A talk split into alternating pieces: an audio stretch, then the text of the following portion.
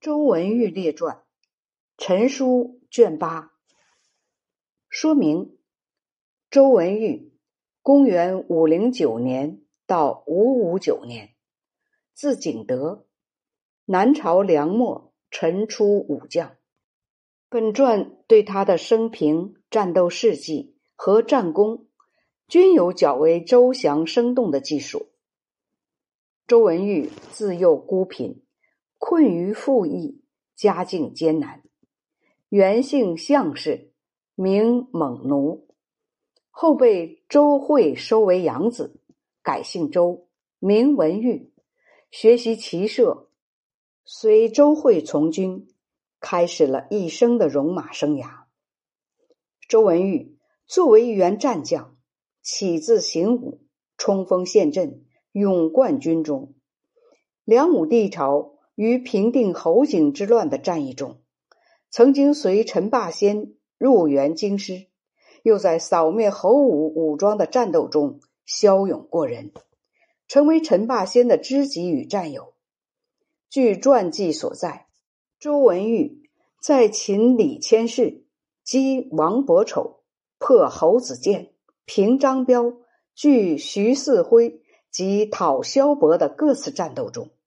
均立有战功，因此被授予甲节、史赤节、雄信将军、游记将军、智武将军、平西将军、镇西将军、员外散骑常侍、通直散骑常侍、散骑常侍以及益州刺史、南丹阳、晋陵太守、江州刺史等职，赐开府仪同三司。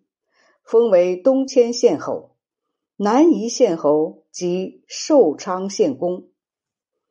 陈霸先代梁后建立陈朝，改元永定。永定三年（公元五五九年），周文玉奉命讨于公阳、于孝迈。豫州内史熊谭朗亦率军来会合。熊谭朗叛变，趁周文玉。战斗失利之机，谋杀周文玉，死时年五十一岁。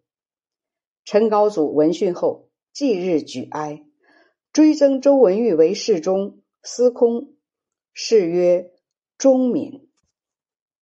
周文玉，字景德，是义兴阳县人。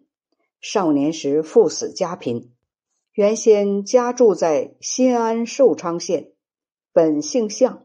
名叫猛奴，十一岁时能够在河内上下游泳几里远，能跳五六尺高，和很多孩子在一起游戏，大家没有能赶上他的。一兴人周慧做寿昌浦口戍主，见到周文玉，认为他很出众，便招来同他交谈。周文玉说：“母亲年老，家境贫寒。”哥哥姐姐都长大了，赋役负担使我们生活困苦。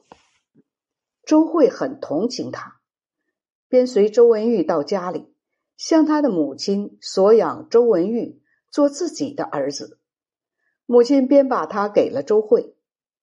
当周慧做官的任期满了，便带领周文玉回到了京城，带他去见太子詹事周舍，让他。给起个名字，周舍便给他起名叫文玉，字景德。周会让哥哥的儿子周弘让教周文玉写字和算术。周弘让善于隶书，抄写蔡邕的《劝学》和古诗，送给周文玉。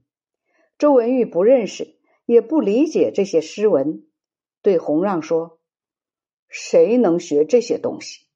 要得到功名富贵，只有长矛就行了。